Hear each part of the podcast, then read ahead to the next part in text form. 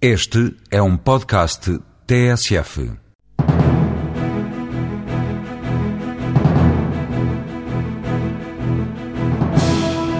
Visabeira vai construir um hotel de 5 estrelas na Roménia e na Argélia prepara-se para comprar uma empresa de infraestruturas de energia. São estas as apostas internacionais do grupo para os próximos anos.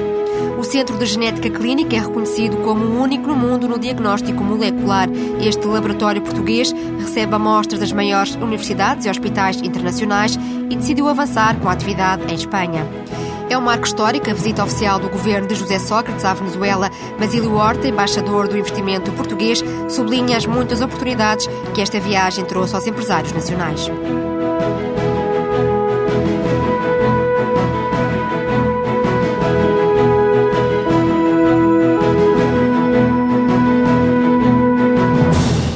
Grupo Visabeira vai centrar a estratégia internacional dos próximos anos nos mercados emergentes da Europa de Leste e do Norte de África. Na Roménia vai avançar com a construção de um hotel de 5 estrelas em Bucareste, num investimento de 55 milhões de euros. Na Argélia, a Visabeira está a negociar a compra de uma empresa de infraestruturas de eletricidade e gás, um negócio para concluir nas próximas semanas. O grupo conhece bem os desafios internacionais. Há quase 20 anos que anda pelo mundo. Tudo começou em Moçambique e hoje está presente em 10 países. O vice-presidente da Visabeira, Paulo Varela, desfia os interesses internacionais do grupo, com destaque para os negócios na África Austral. Neste momento, nós temos uma presença diversificada com atividades no setor das telecomunicações, ao nível das infraestruturas, com o setor também de telecomunicações enquanto operadores.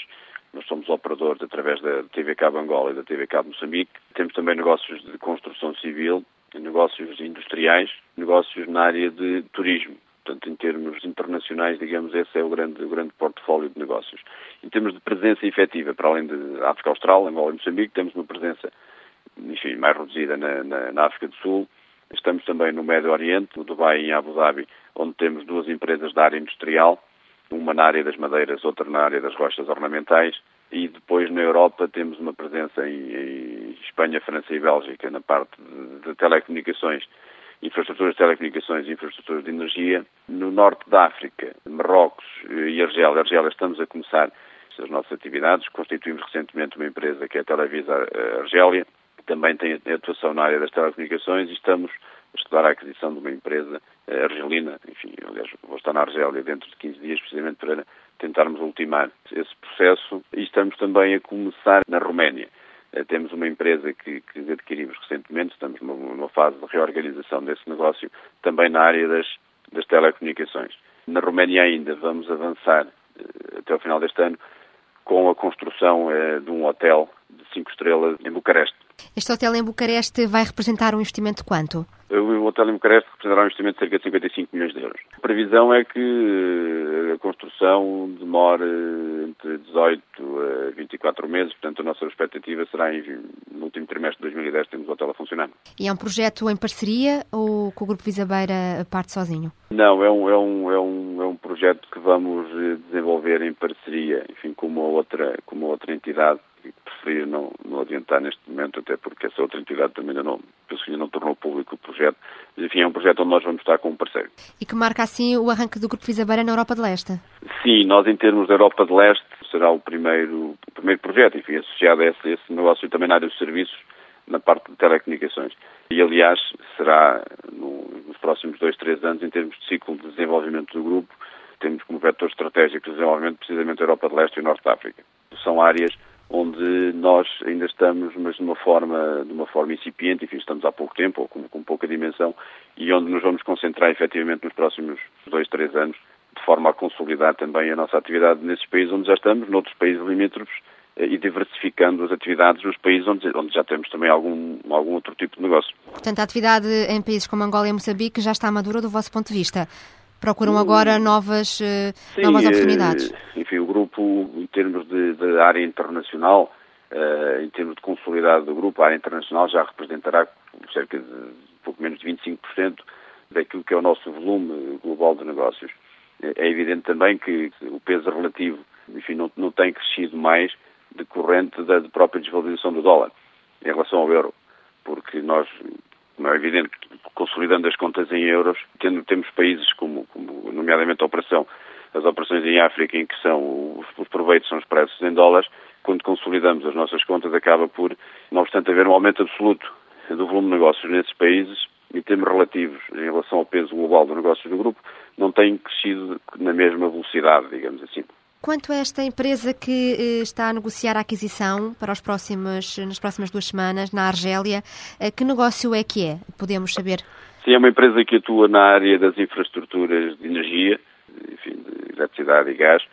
Enfim, neste momento não queria adiantar muito mais, porque ainda estamos, ainda estamos a ultimar algumas negociações, mas enfim, é, é uma empresa que nos vem complementar a nossa carteira de, de, atividades nesse país e, por outro lado, também vai nos permitir estar num setor que para nós nos parece ser um setor de grande potencial de crescimento, que é o setor da área de energia eh, na Argélia. O grupo Visabeira já investiu 120 milhões de euros nos últimos 10 anos nos mercados externos, prevê agora gastar 350 milhões em projetos já definidos e aprovados, o que significa que este valor vai ser bem mais alto quando avançarem todos os planos que a Visabeira está a desenvolver.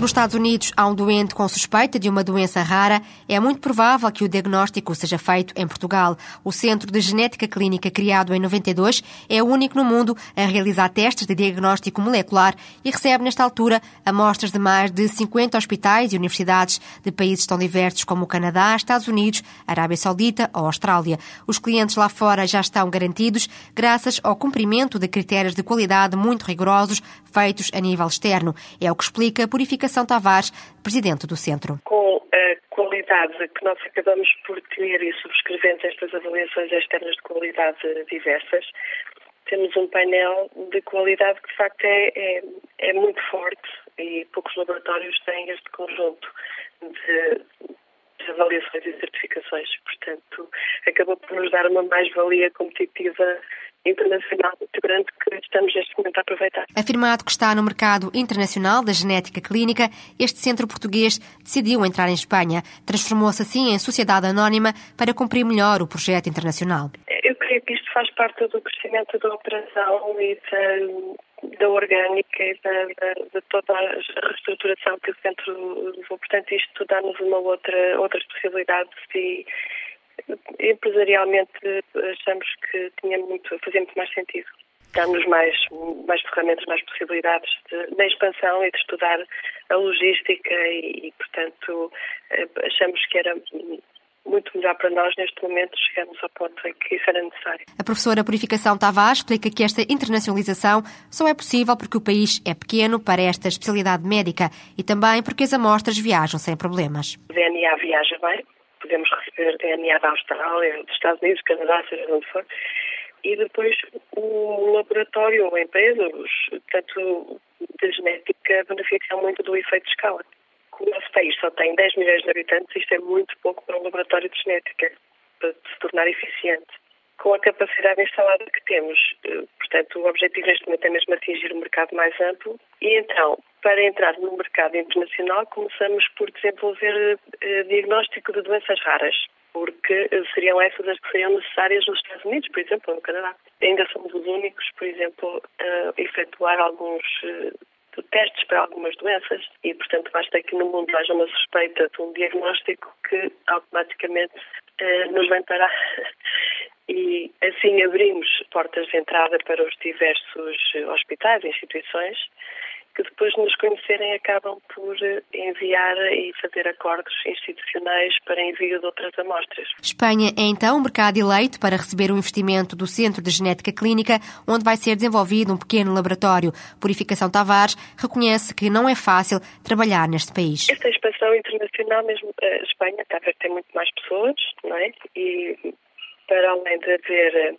eh, esta resistência natural do mercado espanhol, não é, que é um bocadinho protecionista, nós decidimos então montar a empresa CGC Espanha, que já existe, já está a operar em Espanha, mas está agora neste momento em estruturação e em desenvolvimento, porque cada, digamos que cada comunidade tem uh, o seu conselho de saúde e, portanto, tem as suas regras. Eles tem as suas orientações, portanto é preciso estudar cada comunidade autónoma independentemente. Apesar deste investimento em Espanha, o laboratório principal com 70 profissionais continua a ser português. Aliás, o laboratório do Porto vai este ano receber um investimento de um milhão de euros para oferecer serviços de biotecnologia e perfis de risco. Este ano, o Centro de Genética Clínica deverá crescer 28% para uma faturação de cerca de 5 milhões de euros. O centro tem vindo a crescer em média 20% ao ano. Durante a visita de José Sócrates à Venezuela, foram assinados diversos acordos empresariais entre Portugal e o regime de Hugo Chávez. O destaque vai para o entendimento que prevê troca de petróleo venezuelano por bens e serviços portugueses. O objetivo, multiplicar por 10 o valor das exportações de Portugal para a Venezuela, que em 2007 não ultrapassou os 17 milhões de euros. O acordo prevê também que Portugal gaste 200 milhões em petróleo venezuelano todos os anos. Ainda na Venezuela, Basílio Horta respondeu às perguntas da TSF, em entrevista à repórter Guilhermina Souza, o presidente da Agência para o Investimento e Comércio Externo considerou que esta visita do Primeiro-Ministro foi um marco histórico na relação económica entre os dois países. Para as relações comerciais entre Portugal e Venezuela, esta visita do Primeiro-Ministro eh, é um marco histórico. Ou seja, neste momento, só os contratos já firmados e que vão ser executados bom, é, são mais do que seis, seis, seis vezes, não é? Todas as exportações portuguesas, nós tínhamos um nível de exportação de 17 milhões, agora vamos com certeza atingir os 100 milhões, ou até mesmo passar, só que os contratos estão assinados, eu acho que isso já de si é muito importante, mas eu creio que o mais importante está para vir, ou seja, as novas oportunidades que esta visita abre é que realmente são muito significativas. Não apenas naquele conjunto de produtos que agora está naquela lista que o governo venezuelano aprovou, que é fundamentalmente, como sabem, medicamentos, bens alimentares e fornos para a indústria de panificação, mas além disso, nós começamos a ver os motores elétricos da EFASEC, começamos a ver outros setores, a metalomecânica, outros setores que começam também a fazer os seus negócios. Para já não falar aqui, este, este investimento no, aqui na Lagoaira, se vier a concretizar, se não está a concretizar, mas é um investimento superior a 400 milhões de euros. Bom, portanto, eu acho que abre-se uma, uma perspectiva nas relações comerciais entre Portugal e Venezuela extremamente importante. E que setores eh, são prioritários eh, para Portugal, nomeadamente eh, a nível de expansão de negócios de futuro? Para além dos setores tradicionais, que devem ser mantidos e aprofundados, agroindústria, mas para além disso, há todos os setores que correspondem ao Portugal moderno de hoje, ou seja, aparelhos, instrumentos, tecnologias de informação e comunicação, serviços na mais diversa ordem, tudo isto é, é, tudo isto é, é provável e possível, porque aí temos, somos muito competitivos, que venha a acontecer no relacionamento entre os dois países. E em relação ao programa de petróleo por alimentos, chamemos-lhe assim, não é ambicioso por alimentos e por serviços, não é ambicioso, uh, uma meta ambiciosa, aumentarem pelo menos 10 vezes as exportações de Portugal? 10 vezes não é ambicioso, 10 vezes será o normal para esta primeira fase de compra de petróleo anda a cerca de 200 milhões não é, de euros. É, portanto, 10 vezes seriam 170 milhões. Eu acho que isso será o normal. Ambicioso é quando a Galp importar 30 mil barris, que significa cerca de mil milhões, isso é que é ambicioso. Quando pensamos que a Espanha, o ano passado, já exportou por 400 milhões, foi esse o exemplo que nos foi dado, Portugal tem a ambição de chegar lá e quando? Com certeza que temos ambição, vamos fazer tudo para isso. Nós não gostamos de anunciar as coisas antes delas acontecerem. Agora, o caminho que esta visita abre é um caminho muito importante, com certeza tiveram a ocasião de ver que o mercado aqui, o comércio aqui, as atividades económicas têm uma fortíssima influência do Estado, nomeadamente do Presidente da República, isso é evidente, não estou a dar nenhuma novidade. E também é óbvio que o relacionamento estreito que parece existir entre o Presidente Chávez e o nosso Primeiro-Ministro. E isso, obviamente, vai ter impacto muito positivo nas nossas exportações, quer de bens, quer de serviços. E, e, a Venezuela é uma plataforma de expansão para o resto da América do Sul? Não, eu, isso talvez não fosse tão longe. Para já não me atrevia a dizer isso. Mas o futuro, vamos ver como é que acontece. Até agora, nós temos privilegiado muito o Brasil nessa perspectiva. Temos um centro de negócios no Brasil que se dirige eh, e que coordena toda a América Latina. Bom, aqui na Venezuela, tencionamos eh, designar um representante eh, para aqui, um representante da ICEP, para acompanhar estes acordos e para explorar novas oportunidades daqui resulta representante a trabalhar na Embaixada, muito próximo do Sr. Embaixador, em colaboração muito estreita com ele, porque agora há realmente um campo que se abre e que nós temos de aproveitar. Eh, isso é o que nos importa, não é? Para já é a Venezuela e depois logo se vai ver. A visita oficial à Venezuela abriu as portas a muitas áreas de negócio aos empresários portugueses. Para além dos setores mais tradicionais, os acordos assinados contemplam as tecnologias de informação, as comunicações e os serviços.